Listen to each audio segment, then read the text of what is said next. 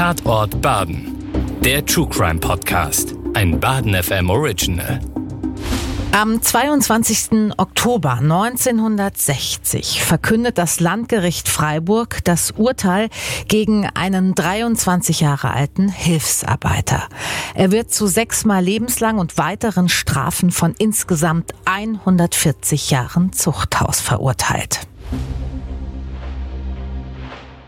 Und damit herzlich willkommen zur vierten Folge von Tatort Baden. Mein Name ist Julika Goldschmidt. Ich bin Moderatorin bei Baden FM und gemeinsam mit Südfilm Redaktionsleiter und Kriminalitätsexperte Stefan Ummenhofer spreche ich über Verbrechen, die vor unserer Haustüre hier bei uns in Baden geschehen sind. Ja, Stefan, schön, dass du da bist. Wobei unsere Gespräche sich immer um maximal unschöne Dinge ranken. Das bringt die Materie so mit sich. Heute geht es um einen Mann, da habe ich im Vorfeld meine Kolleginnen und Kollegen gefragt, habt ihr diesen Namen schon mal gehört? Und alle, ausnahmslos alle haben gesagt, ja, habe ich schon mal gehört, kann ich jetzt aber gerade nicht so richtig zuordnen.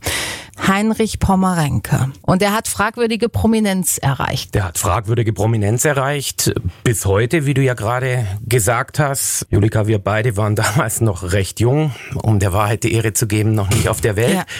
Wir reden vom Jahr 1959 und tatsächlich, zynisch ausgedrückt, das schafft nicht jeder Verbrecher, dass er nach so langer Zeit noch mhm. in einiger Munde ist. Das hängt mit der Grausamkeit der mhm. Taten zusammen und auch mit der unglaublichen Massivität und Unberechenbarkeit dieses Mannes. Und es stellt sich tatsächlich so ein bisschen die Frage, wo fängt man bei dieser Geschichte an? Weil sie einfach so umfassend und grausam ist, dass wir, glaube ich, nicht umhin kommen, da auch mal einen Blick auf die Zeit vor diesen Verbrechen zu legen. Wie äh, empfindest du es? Wo fängt man bei diesem Fall an? Ja, tatsächlich wird man wohl in der Kindheit dieses Mannes anfangen müssen. Er stammte aus, heute würde man sagen, prekären Verhältnissen. Mhm.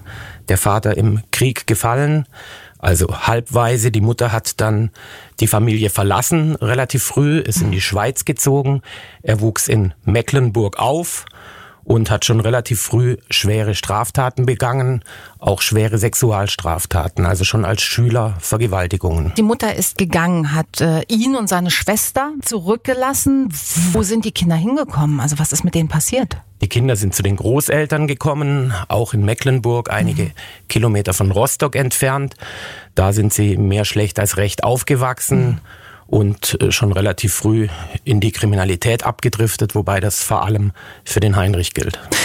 Ich habe ein Interview mit seiner Schwester gesehen, die unter Tränen gesagt hätte, wären die Verhältnisse stabilere gewesen, wer weiß, möglicherweise hätte das alles nicht passieren müssen.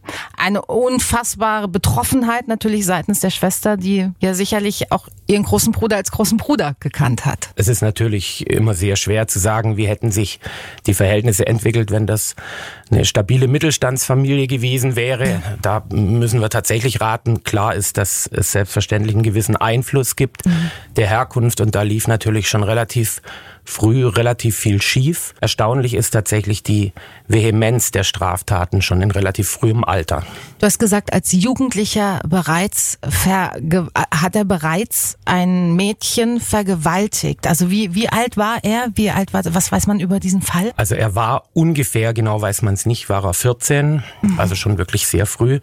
Es schloss sich eine zweite Vergewaltigung an und nach dieser Vergewaltigung ist er durch die damals ja noch offene Grenze aus der DDR nach West-Berlin gegangen, weil er die Strafverfolgung fürchtete. Mhm. Und auch da wurde er nicht unbedingt sesshaft, ist dann irgendwann zu seiner Mutter gebracht worden in die Schweiz okay. und hat da die nächste Vergewaltigung begangen. Diese Vergewaltigung mit 14 und auch die etwas später, wie wurden die bekannt? Also wurde das angezeigt von den Opfern und warum gab es dann irgendwie in diesem ersten Fall keine Strafverfolgung, weil er noch zu jung war? Oder also weiß man, warum er weiter wüten konnte als junger Mensch? Also das erste wäre natürlich eigentlich in der DDR in dieser frühen Zeit gewesen, dass er in ein staatliches Kinderheim kommt. Mhm. Das hat wohl alles eine Weile gedauert. Wir sind Anfang Mitte der 50er Jahre. Aus heutiger Sicht natürlich sehr schwer einzuschätzen, aber eben nach dieser zweiten Vergewaltigung war ihm wohl klar, dass ihm jetzt von Seiten des Staates der DDR Unheil droht. Mhm. Und deswegen ist er schnurstracks mit 16 nach West-Berlin abgehauen. Von dort aus zu seiner Mutter, das hast du gesagt. Und Richtig. dort kam es zu einer weiteren Vergewaltigung. Genau, er hat da auf einer Kirmes gearbeitet in Schaffhausen, also an der schweiz-deutschen Grenze. Und tatsächlich gab es da die nächste Vergewaltigung. Er ist daraufhin aus der Schweiz ausgewiesen worden, hat zehn Jahre die Schweiz nicht mehr betreten dürfen und war zwischendurch noch in Bregenz, also Bodenseegebiet, Österreich dann. Ist auch da aufgefallen mit Raubüberfällen, mit weiteren Sittlichkeitsverbrechen, wie man damals sagte. Und dieser Mann hat ausgezeichnet, dass er relativ mobil war. Das war in 50er Jahren keine Selbstverständlichkeit. Wie kam es? Er kannte sich relativ gut aus mit Bahnen, mhm. mit Bahnhöfen und der Zug war damals noch prägenderes Fortbewegungsmittel, als es heute der Fall ja. ist. Und ähm, er kannte sich da relativ gut aus, war relativ mobil, war auf verschiedenen Strecken unterwegs, unter anderem auch auf der Strecke der Schwarzwaldbahn wo er dann entsprechend viele Gewalttaten begangen hat. Aber wie kann es sein, also wenn man diese Biografie bis hierher hört, drei Vergewaltigungen, Raubüberfälle. Da denkt man doch ja, irgendwann muss doch so jemand mal dingfest gemacht werden. Wie kann denn das sein, dass jemand so wütend durch die äh, Lande zieht? Völlig richtig. Äh, es kam ihm wohl zu Pass, dass er die ersten schweren Straftaten in der DDR begangen hat. Mhm. Natürlich gab es da keinen Austausch zwischen DDR und bundesrepublikanischen Behörden. Mhm. Dann Westdeutschland, Westberlin, dann die Schweiz, mhm. dann Österreich, dann wieder zurück nach Deutschland. Wenn er das alles innerhalb Deutschlands gemacht hätte, Westdeutschlands, denke ich mal, wäre man ihm ja. schon schneller auf die Schliche gekommen und wäre sicher auch die Strafe auf den Fuß gefolgt. So konnte er noch eine Weile unerkannt im Süden, Südwesten Deutschlands wüten. Aber auch der Fakt, dass jemand nach einer Vergewaltigung einfach für zehn Jahre halt nicht das Land betreten darf. Also das war das Strafmaß, oder wie? Das war offensichtlich das Strafmaß. Die Frage, die nicht geklärt ist, ist, inwieweit wurde die Vergewaltigung zweifelsfrei nachgewiesen, also mhm. der Tatbestand mhm. der Vergewaltigung. Bei der Schweiz war es so, im Zweifelsfall unliebsame Ausländer raus. Dann hat man selbst schon nicht das Problem. Verstehe. Pomerenke war zurück in Westdeutschland. Und da ging das aber alles weiter und wurde sogar immer noch schlimmer. Also wie ist diese grausame Biografie weiterzuerzählen? Die Biografie ist so weiterzuerzählen, dass er in Hornberg im Schwarzwald, Schwarzwald sesshaft wurde, äh, da auch gearbeitet hat als Tellerwäscher in einem Restaurant, also mehr oder weniger unauffällig lebte. Mhm. Und auch äh, die Bevölkerung von Hornberg äh, wusste nicht, wen man da vor sich mhm. hat. Er ist immer wieder mit dem Zug durch die Gegend gefahren, in verschiedene Städte. Und ein Epizentrum seines Handelns war dann Karlsruhe. Und wir sind jetzt im Jahr 1959. Das war das Jahr, in dem er vier Morde begangen hat. Wie alt war Heinrich Pommerenke damals? Heinrich Pommerenke war Jahrgang 37, mhm. war also zum Zeitpunkt des ersten Mordes 21. Also ein richtig junger Mann. Ein richtig junger Mann, genau. Damals wurde man mit 21 volljährig. Ja. Das spielt natürlich auch noch eine Rolle. Äh, bei den ersten Straftaten war er nicht volljährig. Jetzt war er es. Und das Problem war, während man bei den anderen Straftaten früheren irgendwann wusste, er war es, hatte man jetzt Straftaten, aber hatte keinen Täter. Mit 21 wurde der erste Mord begangen. Und Auslöser hierfür soll ein Kinofilm gewesen sein. Das hat Heinrich Pommerenke später so erzählt. Er war in Karlsruhe Mitte Ende Februar 1959 im Kino und äh, hat sich den Film Die Zehn Gebote angeguckt. Der eine oder die andere kennen es vielleicht mit Charlton Heston und Jules Brünner. Der Film ist sozusagen eine Verfilmung des Alten Testamentes. Mhm. Es, ist, es geht um das Leben Moses und es gibt eine Schlüsselszene, in der leicht bekleidete Frauen im wahrsten Sinne des Wortes um das goldene, goldene Kalb herumtanzen. Mhm. Und offenbar hat das, heute würde man sagen, Pomerenke getriggert. Ja Ab diesem Zeitpunkt war er der Meinung, der völlig irren Meinung, dass Frauen sozusagen die Wurzel allen Übels seien und dass man die schlicht und einfach bekämpfen müsse. Hat er das im Nachgang auch so äh, argumentiert oder erklärt? Er hat das tatsächlich, er war, als er in Haft war, natürlich nicht mehr dieser Meinung, aber mhm. er hat gesagt, so habe er damals gedacht. Und er hat ähm, ja, dieses fürchterliche auch noch am Abend dieses Kinobesuchs gleich in die Tat umgesetzt. Also das heißt, ein junger Mann von 21 Jahren sitzt im Kino, schaut den falschen Film und geht los und beginnt zu morden. Genau, also der. Direkt. Genau, der Film an sich ist ja nicht falsch, nur ist bei ihm irgendwas falsch gelaufen. Für ihn genau, den falschen richtig. Film, genau. Exakt. Und tatsächlich ist er dann nach dem Kinofilm in einen Park in der Nähe dieses Kinos gegangen mhm. und hat da der ersten Frau aufgelauert, die da des Weges kam am späten Abend. Und das war eine 49-Jährige, die hat er, man kann es nicht anders sagen, vergewaltigt und aufgeschlitzt und hat dann die Leiche in der Nähe des Autobahnanschlusses Karlsruhe-Durlach deponiert. Wenn du sagst aufgeschlitzt, dann muss er ja aber auch schon entsprechendes Tatwerkzeug bei sich getragen haben. Also wenn das unmittelbar der Weg vom Kino in den Park war. Genau. Früher war es ja noch kein Problem. Der ein oder andere hatte mal ein Messer dabei, aber tatsächlich war das bei ihm auch so. Ob es diesen Vorsatz davor schon gab und das nur eine, eine Geschichte war, um sozusagen den Film dafür verantwortlich zu machen, wissen wir natürlich nicht. Ja. Aber äh, die Ermittler haben ihm damals geglaubt, dass er durch diesen Film getriggert wurde. Und dann verschleppt er die Leiche. Warum, weiß man tatsächlich nicht. Möglicherweise, äh, um Spuren zu verwischen. Mhm. Wobei ich mir nicht sicher bin, ob er so weit dann tatsächlich gedacht hat, wenn jemand wirklich im Mordwahn ist. Und was anderes war es ja nicht.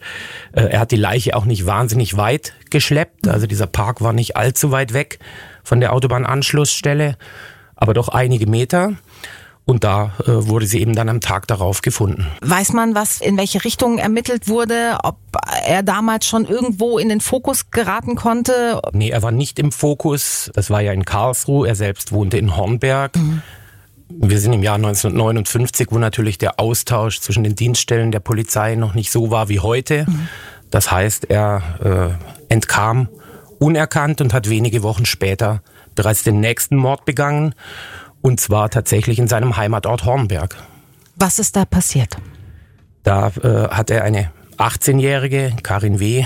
in einer Holzhütte am Rand von Hornberg gesehen, hat sich auf sie gestürzt, hat sie missbraucht. Hat Unmittelbar. Sie also er hat sie gesehen und im nächsten Moment ist das Verbrechen passiert. Offenbar war es so, genau. Also hat sie missbraucht, hat sie mit einem Stein erschlagen und hat die Leiche über die Flussböschung an den nahegelegenen Bahndamm geworfen. Also auch wieder ein Nachtatverhalten, wo man nicht die Leiche einfach liegen lässt, sondern tatsächlich, wo äh, danach noch eine Tat ist. Warum, wissen wir nicht, aber auch da wurde die Leiche am Tag darauf am Ufer der Gutach entdeckt. Jetzt hast du gesagt, beim vorherigen Fall, es gab keinen Austausch natürlich in dieser Zeit zwischen Polizeidienststellen. Das war für ihn quasi ein leichtes Spiel. Jetzt ist der Fall ja anders gelagert. Es findet vor seiner Haustüre statt. War Heinrich Pommerenke denn schon irgendwie aktenkundig, also im Sinne von, dass irgendwer auf ihn hätte kommen können, weil er einfach so viel in der Vergangenheit schon verbrochen hatte. Also ich stelle mir vor, in Hornberg wird ermittelt. Also gab es da dann schon Fokus auf diesen Mann? Also er war natürlich aktenkundig. Die Frage ist nur, ob die zuständige Dienststelle für diesen Mord äh, von den Akten wusste. Mhm. Und zunächst konnte äh, die Dienststelle, also konnten die Ermittler auch diesen zweiten Mord in Hornberg nicht mit dem ersten Mord in Karlsruhe in Verbindung bringen. Weil es wenig Parallelen gab? Richtig, das erste Opfer war 49 Jahre alt, das zweite Opfer war 18 Jahre mhm. alt. Also ja, sehr schwer, äh, da eine zwingende Verbindung herzustellen. Trotz der zeitlichen äh, Nähe.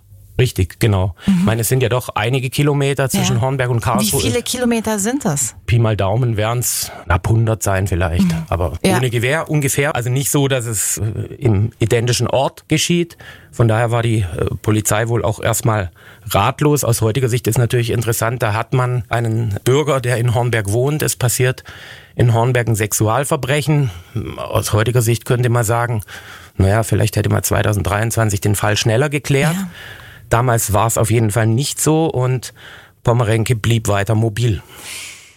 Es war damals nicht so, du hast es gerade gesagt, weil natürlich einfach nicht für jeden jederzeit überall Akten einsehbar waren. Genau. Das heißt, die Akten, in denen seine Straftaten festgehalten wurden, die lagen jetzt nicht in Hornberg, sondern da, wo damals alles passierte. Richtig. Es war wohl nicht so, dass die Polizei in Hornberg gesagt hat, huch, da haben wir ja einen, mhm. auf den müssen wir ganz besonders aufpassen. Inzwischen war er, wie gesagt, auch volljährig. Mhm. Er war vom Radar weg, mhm. würde ich mal behaupten. Mhm. Und er war nicht so dumm, dass er seinen Wahn, seine Fantasien direkt hintereinander im identischen Ort ja. ausgelebt hat. Das heißt, noch immer keine Spur, die zum Täter führte. Kann man denn irgendwas über die Ermittlungen zur damaligen Zeit sagen? Also was wurde unternommen in Hornberg, in Karlsruhe, um dem Täter auf die Spur zu kommen? Also es wurden natürlich die klassische Polizeiarbeit gemacht. Auch im Jahr 1959 war jetzt ein Mord an einer jungen oder auch in Karlsruhe Fall mittelalten Frau mhm.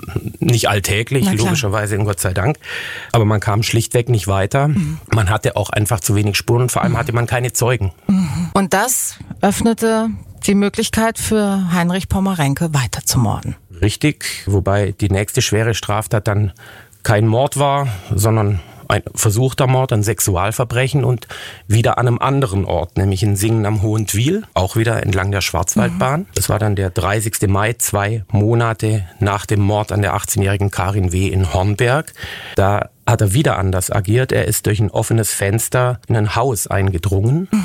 und ist in das Schlafzimmer einer 18-Jährigen gegangen, hat versucht, sie zu erwürgen und möglicherweise auch ein Sexualverbrechen an ihr zu begehen. Das Opfer hat sich allerdings befreien können und konnte um Hilfe rufen. Und die junge Frau konnte der Polizei auch eine Personenbeschreibung geben, dieses Mannes, der sie da so brutal überfallen hat. Aber, und das kann man aus heutiger Sicht der Polizei wahrscheinlich nicht mal übel nehmen, mit den beiden vorangegangenen Morden wurde die Tat zunächst nicht in Zusammenhang gebracht. Aber wie kann das sein, Stefan? Also ich meine, wenn wir jetzt heute das Jahr 2023 schreiben und es passiert ein Frauenmord nach dem anderen, auch wenn da Distanzen und auch zeitliche Abschnitte dazwischen liegen, da würde doch heute jeder schreien, Serienmörder ist unterwegs, oder nicht? Also heute definitiv. Natürlich würde es auch durch Social Media Na und klar. durch alles andere gepusht. Ja, ja.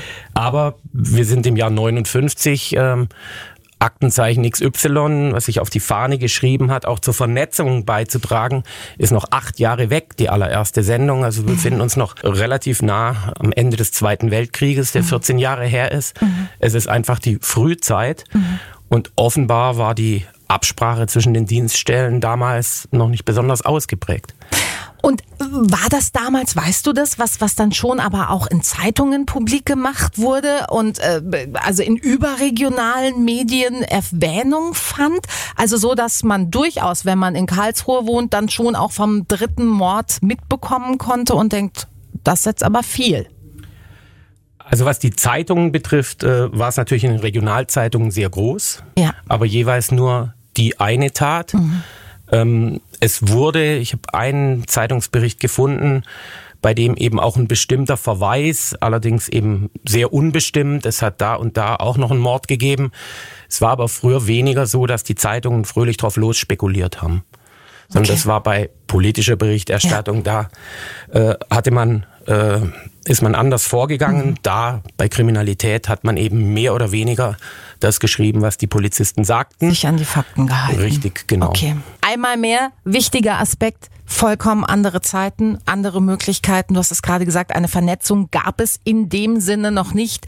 Insofern leichtes Spiel in Anführungsstrichen und das ist unfassbar zynisch in diesem Zusammenhang für jemanden, der nicht aufhören möchte, Gewaltverbrechen zu begehen.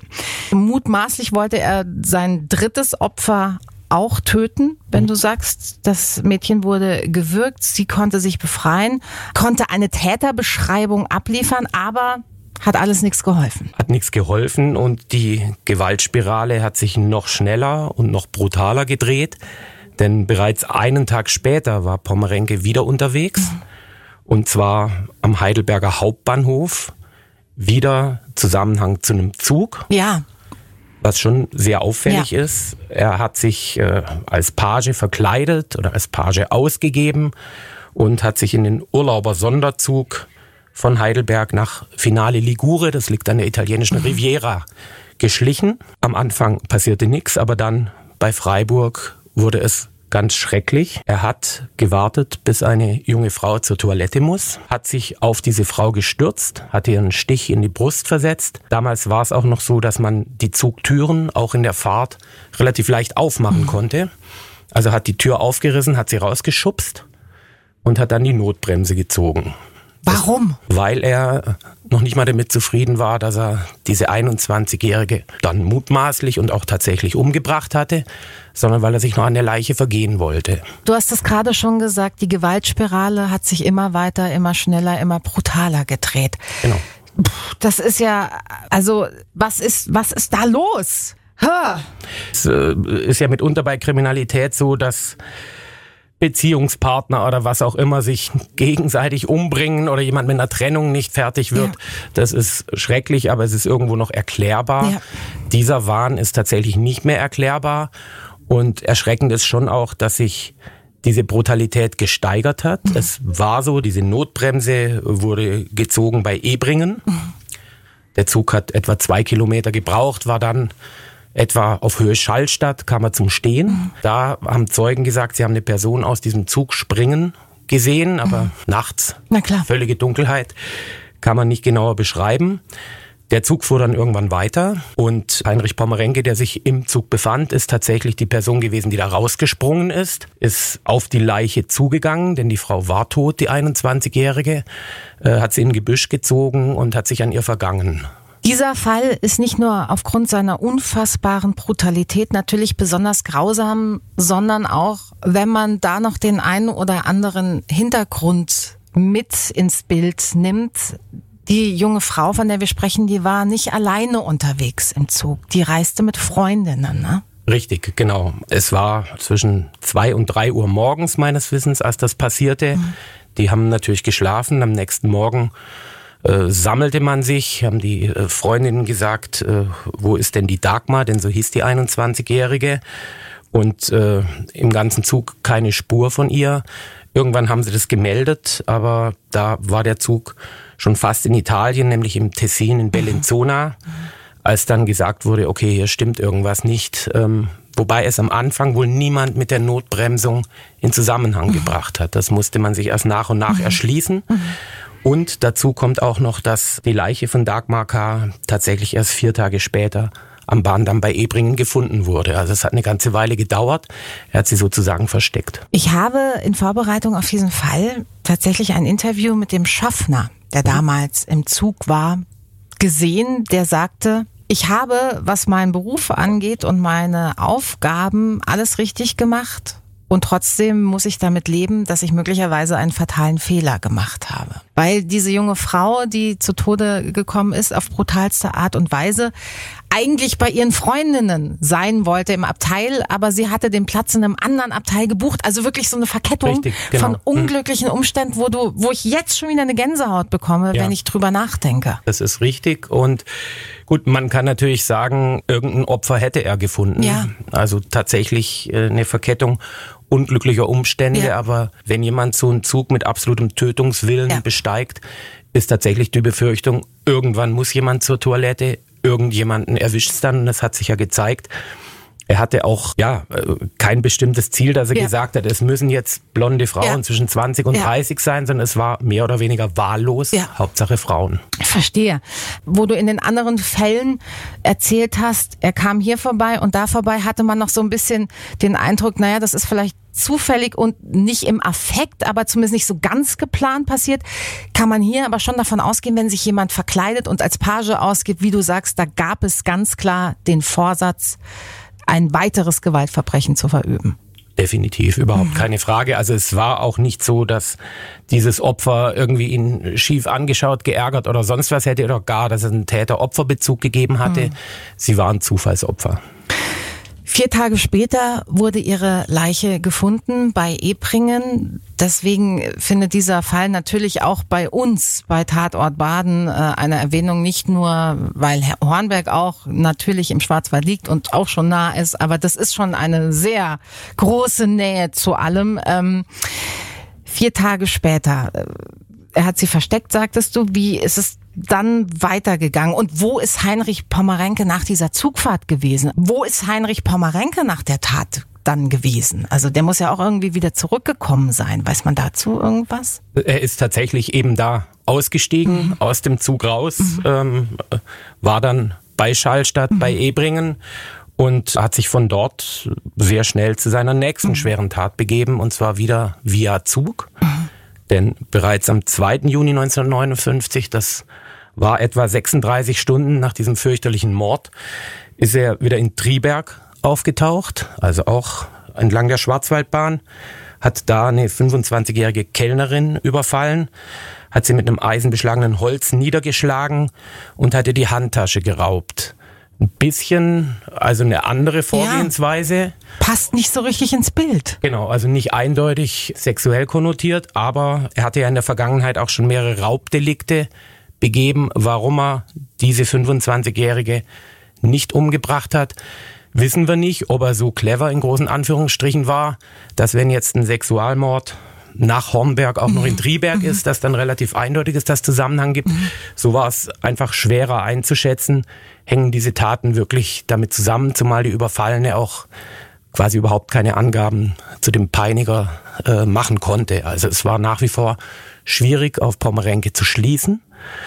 Und ähm, es ging aber weiter. Am Tag, an dem die Leiche von Dagmar K. gefunden wurde, da hat Pommerenke schon das nächste schwere Verbrechen begangen, diesmal als Radfahrer in Karlsruhe, hat zwei Frauen niedergestochen und dabei schwer verletzt. Also auch wieder ein bisschen eine andere Vorgehensweise. Du sagst als Fahrradfahrer Frauen niedergestochen. Also wie, wie darf ich mir da den, den Tathergang genau vorstellen?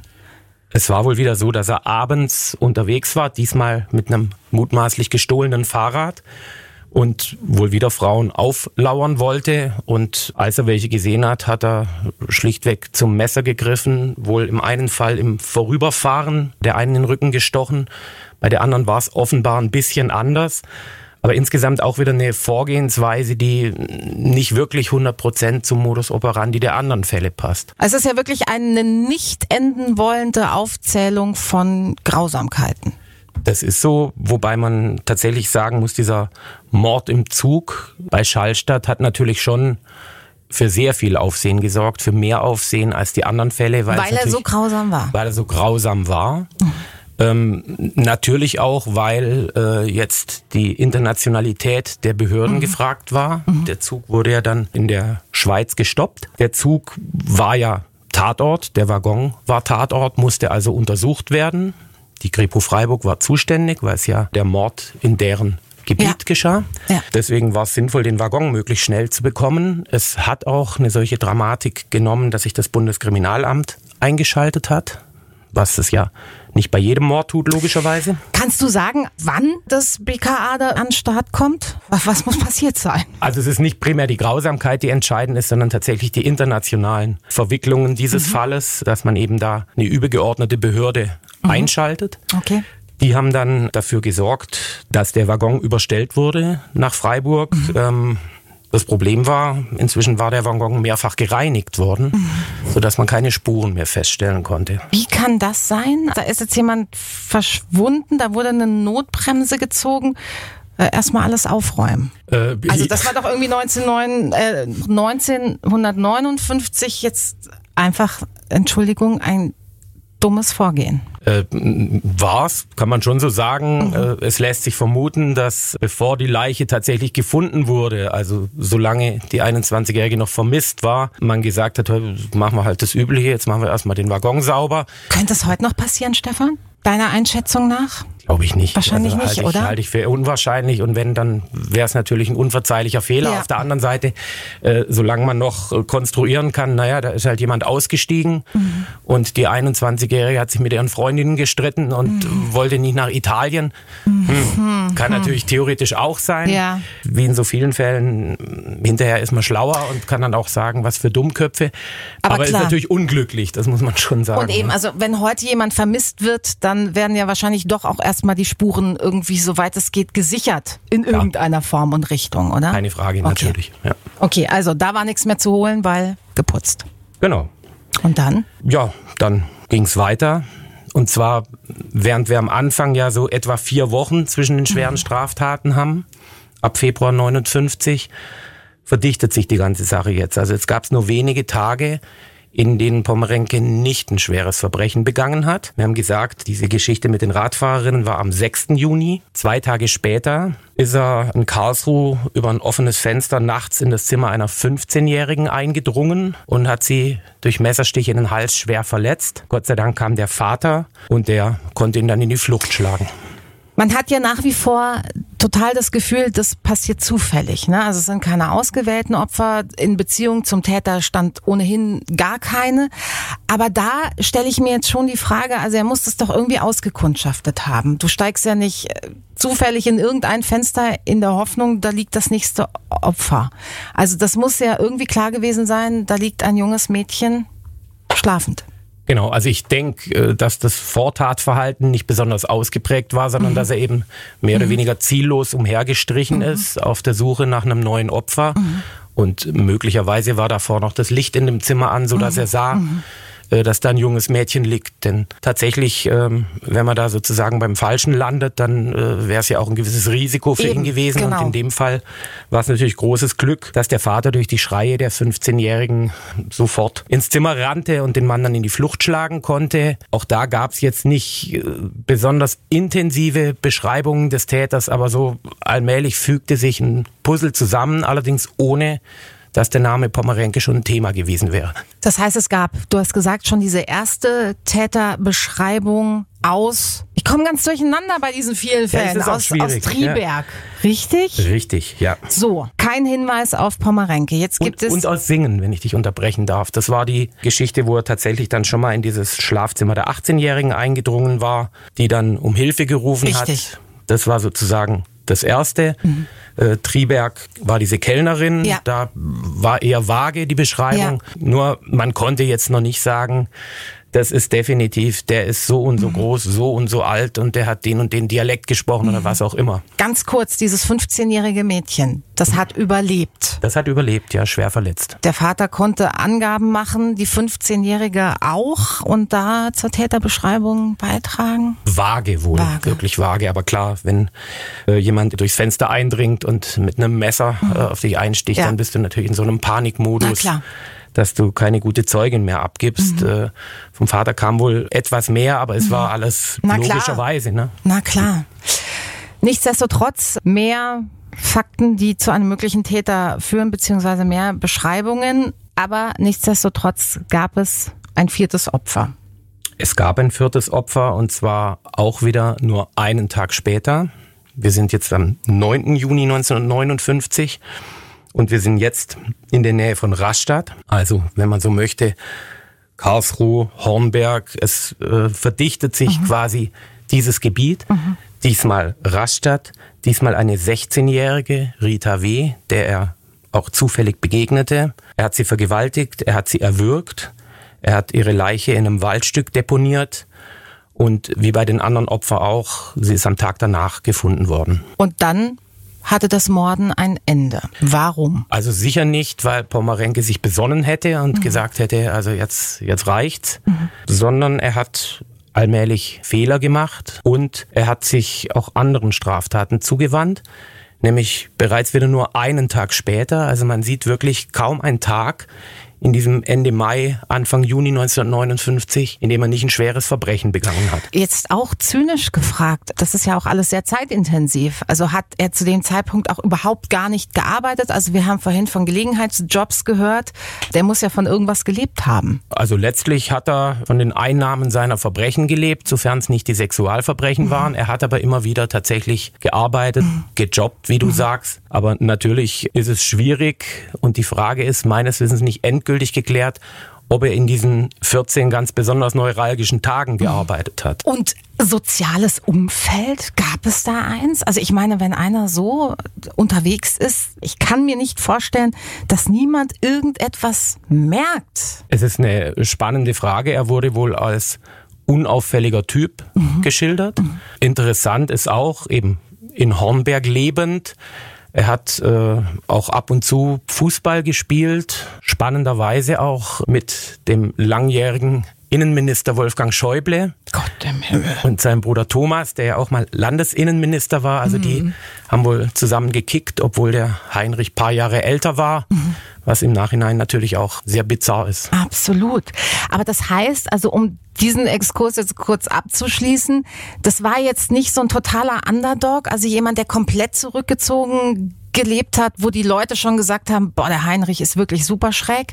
Also nicht weiter auffällig. Nee, das wohl nicht. Galt wohl als zurückhaltend, höflich, mhm. unauffällig, wie mhm. das ja mhm. tatsächlich mhm. des Öfteren bei solchen ja. Tätern der Fall ist. Ja aber keiner, wo man offenbar sagen konnte, also in dem Moment, in dem da irgendwo im Umkreis von 100 Kilometern ein Mord passiert ist, das muss der Heinrich gewesen ja. sein. Sonst okay. wäre man sicher früher drauf gekommen. Ja. Du hast gerade gesagt, kaum ein Tag, an dem kein Gewaltverbrechen, keine Straftat verübt wurde. Nach diesem letzten Mord gab es keinen weiteren, aber es gab weitere Verbrechen. Da habe ich dich gerade unterbrochen. Welcher Natur? Genau, also einen Tag nach diesem vierten Mord hat er bei einem Einbruch in ein Waffengeschäft in Baden-Baden unter anderem ein Kleinkalibergewehr und eine Pistole erbeutet. Und mit dieser Pistole hat er eine Woche später einen Schalterbeamten im Bahnhof, also wieder Bahnhof mhm. Karlsruhe-Durlach überfallen, hat 540 Mark erbeutet und ist eben verschwunden. Schon auch sehr viel Geld für die Zeit, ne? Schon, kann ja, man sagen, ja. genau. Also okay. reicht jetzt auch nicht, um in die Südsee auszuwandern, nee. aber natürlich hätte eine Weile gereicht. Ja, Und am selben Tag, also am 18. Juni 59, an dem er diesen Überfall begangen hat in Durlach, war er dann wieder in Hornberg, in seinem Heimatort oder Wohnort und hat da bei einem Schneider einen Anzug abgeholt für sich. Den hatte er schon länger bestellt, mhm. ist da vorbeigegangen und hat neben seinen abgetragenen Kleidungsstücken auch ein Paket zurückgelassen. Gesagt, ich komme dann wieder und dem Schneider, der fand das bisschen auffällig, gedacht, ja okay, was stellt er hier seine Sachen ab? Hat sich das angeschaut und in diesem Paket befand sich außer eben diesen alten Sachen mhm. von Pommerenke auch das Kleinkalibergewehr, das er in Baden-Baden erbeutet hatte. Und dann ist er natürlich schon stutzig geworden. Also du hast gesagt, er hat angefangen, Fehler zu machen. Das scheint ja fast mutwillig. Also ich meine, wie, wie doof kann man es machen? Ja, ich äh, kann mich natürlich schlecht reinversetzen. Wenn ich fast jede Nacht einen Mord oder ein Sexualverbrechen ja. begehe, dann äh, bin ich vermutlich eh immer ganz Herr meiner Sinne. Ja. Ähm, ich glaube nicht, dass es mutwillig war, aber Nein. es war auf jeden Fall. Also ja, manchmal hört Fehler. man ja, dass irgendwer dann doch gefasst werden möchte, weil mhm. er mit der Schuld der Last nicht mehr klarkommt. Aber das ist in dem Fall eher nicht das, was dahinter steht, sondern einfach Gedankenlosigkeit. Das würde ich so vermuten. Andererseits hätte er ja dann auch äh, zur Polizei gehen können und sagen, ich kann immer. Ja, ja, okay. Ich war's. So war es ja nun nicht. natürlich. Genau. Ja, klar, natürlich. Okay, ähm, der Mann hat gesagt, das ist komisch, was ich hier finde. Und wie ist es dann weitergegangen? Es war dann so, dass der Schneider am nächsten Tag äh, tatsächlich die Polizei alarmiert hat. Mhm. Und über den Namen und die Adresse, die er ja hatte, weil Pomerenke die mhm. hinterlegt hatte, kam die Polizei logischerweise auf diesen Namen. Gleichzeitig gab es auch eine Fußspur von diesem Überfall in Karlsruhe-Durlach, mhm. die wohl mit Spuren übereinstimmte. Das heißt, das Netz zog sich allmählich zu. Mhm. Und die Polizei hatte zumindest Grund, den Mann mal zu überprüfen. Denn zu der Zeit, dass man mit einem Kleinkalibergewehr, noch dazu einem, das gestohlen wurde, durch die Gegend läuft, klar, das äh, weckt das Misstrauen der Polizei. Also wurde Pomerenke zur Fahndung ausgeschrieben. Und da musste man auch nicht besonders lange suchen weil er tatsächlich am selben Tag noch in Hornberg erkannt wurde mhm. und auf dem Bahnhofsvorplatz, wieder ein Bezug Bahnhof. zum Bahnhof, immer Bahnhof, schließlich festgenommen wurde. Und war er dann gleich geständig? Erstmal geht es jetzt um diese Kleinkaliber-Geschichte und äh, da gab es ja klar diese Spur, aber die war ja in dem Moment noch nicht zu vergleichen, oder?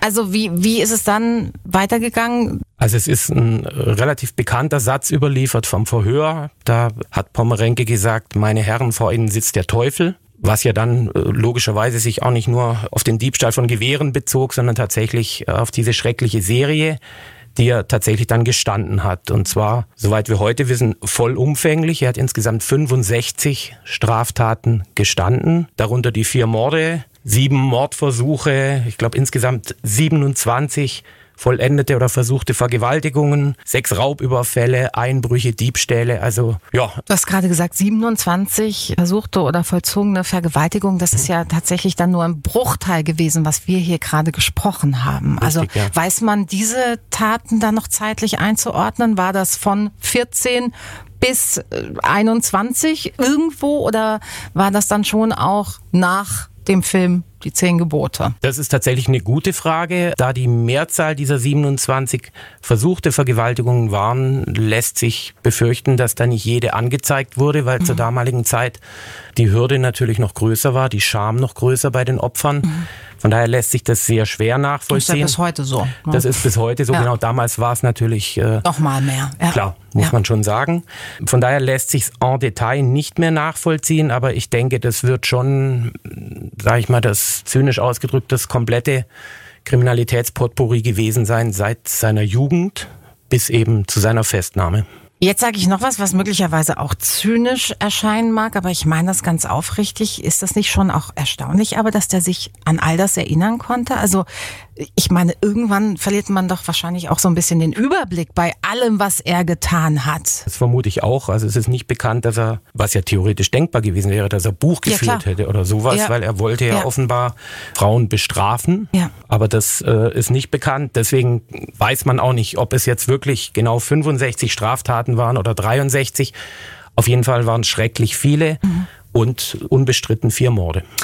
Seine Schwester hat in zahlreichen Interviews gesagt, dass sie der Mutter die Schuld gibt, also dass sie quasi die Ursache allen Übels sei.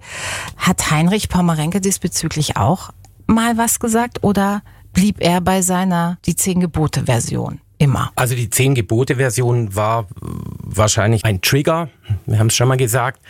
Es war ihm natürlich bewusst, dass da verschiedenstes schiefgelaufen ist. Das Zitat der Schwester kannte ich auch. En Detail weiß ich von äh, Heinrich Pommerenke so eine Aussage nicht, mhm. aber er wurde ja begutachtet mhm. mehrfach, mhm. wurde dann übrigens auch für voll schuldfähig gehalten, mhm. was ja auch eine Frage durchaus hätte sein können. Mhm. Also man hat sich intensiv mit ihm befasst, aber kam auf jeden Fall bei allen Hintergründen, die so ein Verhalten ermöglicht haben, zum Schluss, nee, er ist voll verantwortlich für seine Taten. Und diese Taten wiederum haben einen weiteren Superlativ zur Folge gehabt, nämlich seine Haftstrafe betreffend. Das ist richtig. Also er war bei seinem Tod der am längsten in Deutschland einsitzende Inhaftierte. Er saß 49,5 Jahre im Gefängnis von Juni 59 bis zu seinem Tod im Dezember 2008. Und wäre er nicht gestorben, dann wäre er bis zu seinem Lebensende auf jeden Fall weiter gesessen, kann man das sagen? Weil es sind ja, glaube ich, etliche Jahre gewesen, die er bekommen hat. Also man kann es nicht mit absoluter Sicherheit sagen, mhm. wenn er noch zehn Jahre älter geworden mhm. wäre, ob er dann tatsächlich bis zum Schluss gesessen wäre. Es gab immer wieder Versuche, dass er Freigang bekommt, dass ihm vielleicht auch spätestens, als er schwer krank war, und mhm. das war er am Schluss, ja. äh, dass er noch paar Monate raus kann. Von daher lässt sich nicht mit absoluter Sicherheit sagen. Mhm. Aber es ist natürlich schon ähm, auch eine spannende Abwägung. Wie geht man damit um? Was sagen die Angehörigen der Opfer? Ja. Und ab welchem Punkt geht von dem Mann wirklich überhaupt keine Gefahr mehr aus?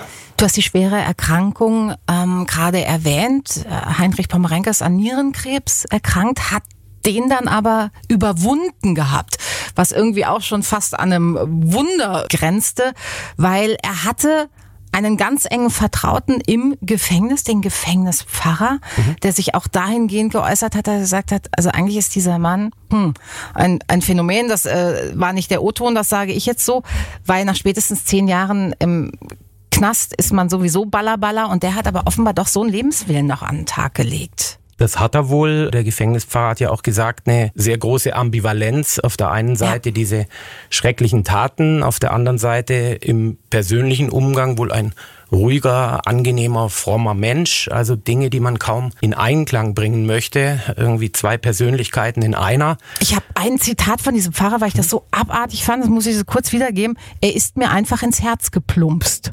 Genau. Hat er über ihn gesagt, wo man denkt, okay, äh, ja, also das muss ja wirklich, und ich meine, das muss ja passiert sein, ne? Mhm. Bei allem Wissen. Und so ein Pfarrer weiß ja dann vielleicht noch ein bisschen mehr, ne? weil man sich ihm nochmal anders anvertraut. Puh, ambivalent trifft's, also ja, kann es ja schon fast nicht mehr ausdrücken. Denke auch, ja. Also äh, er wurde im Gefängnis wohl als angenehmer, wenn man das so sagen darf, Insasse bezeichnet.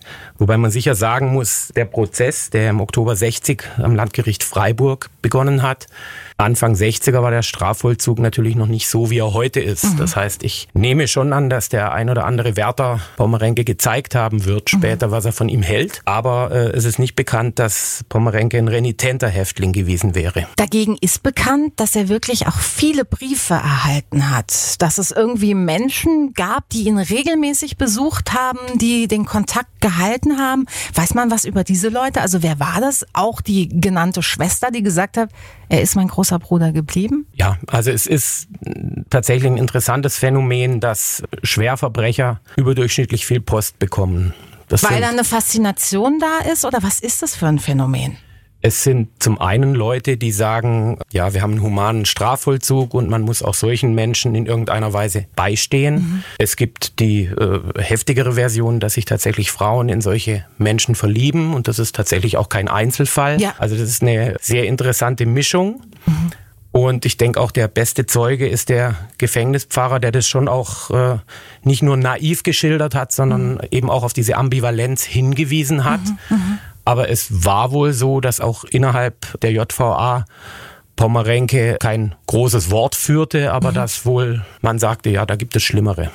Ja, die einen sagen so, die anderen sagen so. Genau. Also wohlgemerkt nicht, was die Verbrechen betrifft, sondern was äh, den Alltag und die Art und Weise betrifft. Das ist natürlich schon ein extrem spannender Fall, auch deshalb, weil es eben dieses Superlativ gibt ja. bei seinem Tod, der am längsten einsitzend inhaftiert. Aber wenn wir mal vergleichen, Juni 59 äh, ist er gefasst worden, saß ab da im Gefängnis. Mhm. Ende 2008 ist er gestorben. Mhm. Das ist ja tatsächlich diese spannende Geschichte, wenn man ihn 2007, wann auch immer, rausgelassen hätte.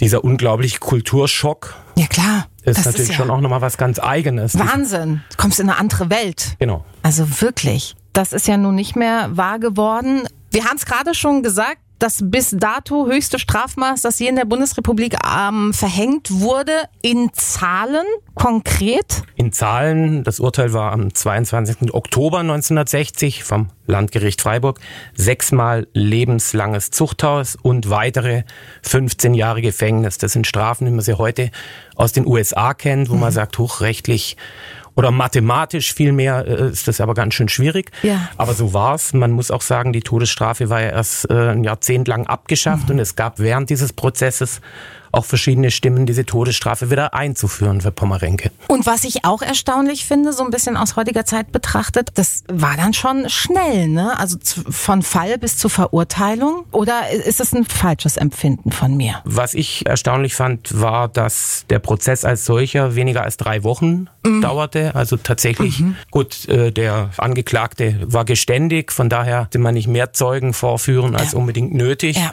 Das fand ich eigentlich ganz interessant. Im Vorfeld Umfeld war es schon so, dass natürlich die Volksseele hochkochte, weil der Fall war dann schon, als man ihn zusammenfügen konnte, dieses schreckliche mhm. Puzzle, war das natürlich schon was, was wirklich außergewöhnlich war und dessen haben sich die Medien dann schon auch in größerem Maße angenommen, aber eben erst zum Zeitpunkt, als klar war, okay, das ist ein Serienmörder. Weiß man darüber dann was? Weil ich ja vorhin schon mal so angemerkt hatte, hm, hätte man vielleicht nach dem zweiten, spätestens nach dem dritten Fall auch mal drauf kommen können, dass es ein Serienmörder war. Also gab es irgendeine Art, eine Form von, von Vorwürfen in irgendeine Richtung, dass man eben nicht dahingehend ermittelt hat, dass es eine Serie ist? Also ich würde es nicht Vorwürfe nennen, aber so ein leichtes Grummeln, mhm. wobei, wie gesagt, die Medien, nehmen wir mal einen Spiegel aus, ähm, waren jetzt nicht so schnell bei solchen Vorwürfen. Mhm. Von daher kochte das so ein bisschen unter der Decke. Mhm wurde aber meiner Meinung nach so überwabert, überdeckt von der Erleichterung, dass dieser gefährliche Mann jetzt gefasst ist. Seine Asche wurde in der Ostsee verteilt, habe ich gelesen, aus Angst vor Grabschändungen, glaube ich. Ne? Ja, es gibt tatsächlich ein, ein, breites Spektrum, wie Menschen reagieren können. Die mhm. einen meinen auch mit Toten noch Rechnungen begleichen zu müssen. Mhm. Äh, mag sicher auch Vollkranke geben, die das dann als Art Pilgerstätte ansehen, wenn es mhm. da ein Grab gibt. Und mhm. ebenso konnte man dem auf den Weg gehen. Die Leiche wurde eingeäschert und die Asche auf See verstreut. Ja. Stefan, kennst du irgendeinen Fall, der annähernd so ist wie dieser? Also in der Bundesrepublik bis dato irgendwas Vergleichbares? Also es gibt Mörder, die noch mehr Menschen umgebracht haben. Ich finde den Fall außergewöhnlich zum einen, weil er in unserer Region spielt. Mhm. Und was du am Anfang sagtest, dass tatsächlich dieser Name heute noch vielen präsent ist. Ja. Ich weiß es tatsächlich äh, auch von älteren Verwandten, die äh, auch diesen Satz gehört haben als relativ junge Mädchen, wenn du nicht pünktlich heimkommst, holt dich der Pommerenke. Oh. Was zu dem Zeitpunkt natürlich Quatsch war, weil er schon in Haft saß. Davor wusste man ja nicht, wer es war. Und das finde ich schon einigermaßen spannend. Und auch die, wir hatten ja da nur bedingt eine, eine Boulevardpresse. Mhm. Aber äh, dieses Bestie in Menschengestalt ja. und so diese Verkürzungen, ähm, ja, kenne ich zu der Zeit tatsächlich bei nur wenigen Verbrechern. Ja. Und auch die Polizei, ein Ermittler äh, hat gesagt, und ich glaube, das ist tatsächlich nicht mal völlig falsch, er sei wie ein reißender Wolf mhm. gewesen und bei allen Vorbehalten gegenüber Tiervergleichen mutet das schon ein bisschen so an. Und natürlich irgendwie auch so auffällig, auch das haben wir ja schon besprochen, dass sich diese Spirale immer enger gedreht hat und immer brutaler wurden. Da sind Gutachten dazu erstellt worden. Gibt es da eine Erklärung dafür? Also warum es immer noch doller wurde? Gut, das ist ja kein Einzelfall, würde ich sagen, mhm. dass eben man äh, sozusagen immer heftigeren Trigger braucht, dass mhm. es immer weniger Zeit vergehen darf, mhm. dass also der Zwang sozusagen mhm. immer größer wird. Also schon fast so ein Suchtverhalten, Natürlich, also absolut, Zwang, absolut, Suchtverhalten. Absolut, genau. Mhm. mhm. Pommerenke hat auch irgendwann danach eine Zahl genannt, wie viele Frauen er eigentlich ursprünglich umbringen wollte. Da waren wir im fünfstelligen Rahmen. Ob das je rational gewesen mhm. wäre, sei mal dahingestellt. Aber man sieht schon, dass sich eben diese Gewaltspirale sehr schnell gedreht hat. Und wenn wir sehen, dass in diesen beiden letzten Wochen fast kein Tag verging, an dem ja. man nicht ein schweres Verbrechen begangen hat, würde es mich wundern, wenn er tatsächlich dann irgendwann sagt, so jetzt stelle ich mein Gewehr hin. Mhm. Äh, fasst mich mal, weil jetzt ist genug. Mhm. Man weiß es nicht, aber mhm. tatsächlich, das finde ich äh, wirklich auch das Erstaunliche, mhm. dass jemand eigentlich fast jeden Tag in mhm. der heißen Phase irgendwo anders auftaucht, um wieder ein schweres Verbrechen zu beginnen. Jetzt hast du gerade gesagt, er hat äh, gesagt, es hätte fünfstellig sein sollen, aber auf der anderen Seite war er dann auch geläutert in seiner Haft. Er ist sehr religiös geworden. Mhm. Ähm, was kann man dazu noch sagen? Also dann wirklich gab es sowas wie ein Bereuen, Bedauern? Also es war wohl so, dass er auch in Haft dann für seine Opfer gebetet haben soll. Von daher denke ich, war das jetzt nicht nur taktischer Natur, äh, diese Hinwendung zum Religiösen. Muss natürlich auch sagen, ähm, welche Perspektive hat äh, so ein Mann im Knast sonst? Aber ja. es schien wohl mehr als Schauspiel, dass mhm. er tatsächlich die Religion dann für sich entdeckt hat und eben auch da, sicher hat der Pfarrer da auch noch einen bestimmten Einfluss drauf gehabt. Mhm. Aber so wie ich's verstanden habe, und ich habe mit einer Person mal gesprochen, die tatsächlich Pomerenke noch besucht hatte im Gefängnis. Auf diese Person hatte auch diesen Eindruck gemacht, als würde er bereuen.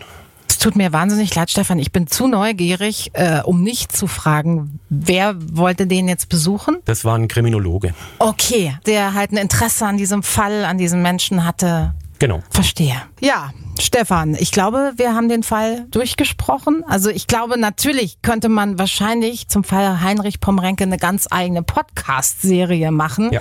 Das ist ja so komplex und umfangreich. Das war jetzt wirklich nur ein Abriss all dieser grausamen Verbrechen, deren Anfang, deren Ende.